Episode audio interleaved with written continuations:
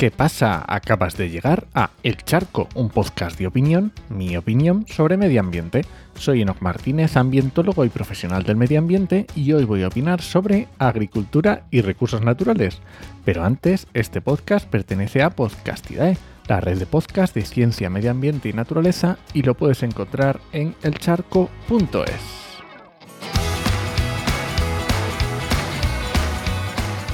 Cuando hablamos de agricultura, lo primero que se me viene a la cabeza es la huerta de mi padre en Talavera, o la ya abandonada de mi abuela en un pueblo perdido del oeste interior asturiano, o las vides tradicionales de mi tío abuelo en León con las que hacía su vino.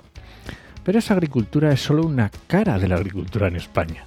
Las explotaciones marginales suponen un 15% de la producción, aunque ocupan un 26% de la superficie. Pero esto significa que el resto, entre territoriales y comerciales, suponen el 85% de la producción en más de un 74% de la superficie. Vale, entonces tenemos que casi tres cuartos de la superficie es de agricultura, vamos a llamarla intensiva. ¿Y cuánto es esa superficie?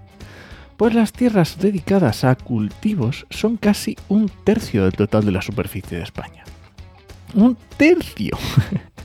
Quitemos ciudades, montañas, bosques, superficie inundada, aeriales. Así que tenemos que un tercio de la superficie y además la mayoría de la agricultura intensiva. Y luego vamos con el siguiente recurso después del suelo, que es el agua. Bueno, pues resulta que en 2021 la agricultura consumió más del 80% del agua. 80%. Así que ya tenemos un tercio del suelo y un 80% del agua. Pero es necesaria, ¿no? La agricultura tenemos que comer, obviamente. Pero es que ocurre algo. Mucha de la producción se exporta fuera de España, siendo que en 2021 el saldo positivo fue de 18.948 millones de euros y en los últimos 10 años el crecimiento de las importaciones ha sido menor que el de las exportaciones. El aumento de saldo en los últimos 10 años es del 172%, siendo lo que más exportamos en productos agrícolas cítricos, aceite de oliva, vino y mosto, frutas de hueso y más.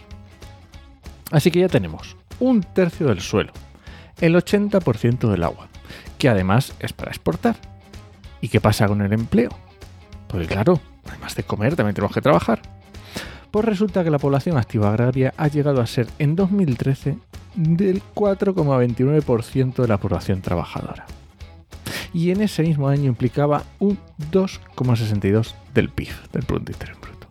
Así que tenemos una actividad exportadora que consume un tercio del suelo, el 80% del agua, que da trabajo a menos del 5% de la población trabajadora y no llega ni al 3% del PIB.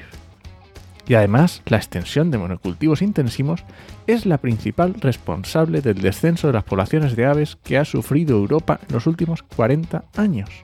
En concreto, se ha reducido un 25% de media, pero el declive se acerca al 60%, 60% en el caso de las especies propias de terrenos agrícolas. Y con todo esto, ¿qué? ¿A dónde quiero llegar? Pues que tenemos que darnos cuenta de las magnitudes de los problemas.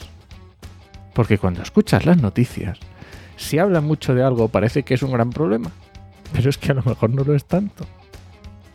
Y darnos cuenta también de las prioridades y enfocarnos primero en los grandes problemas y luego ir a por el resto.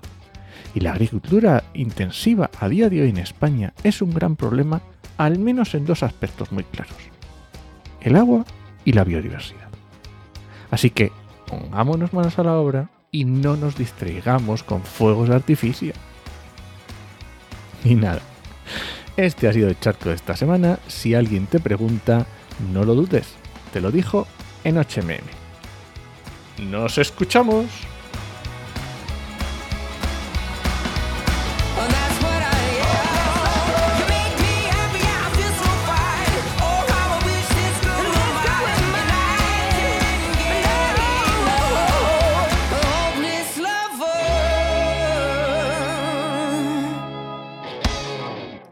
Y ya sabes, como siempre, en la nota del programa te dejo todo lo que he utilizado para documentarme.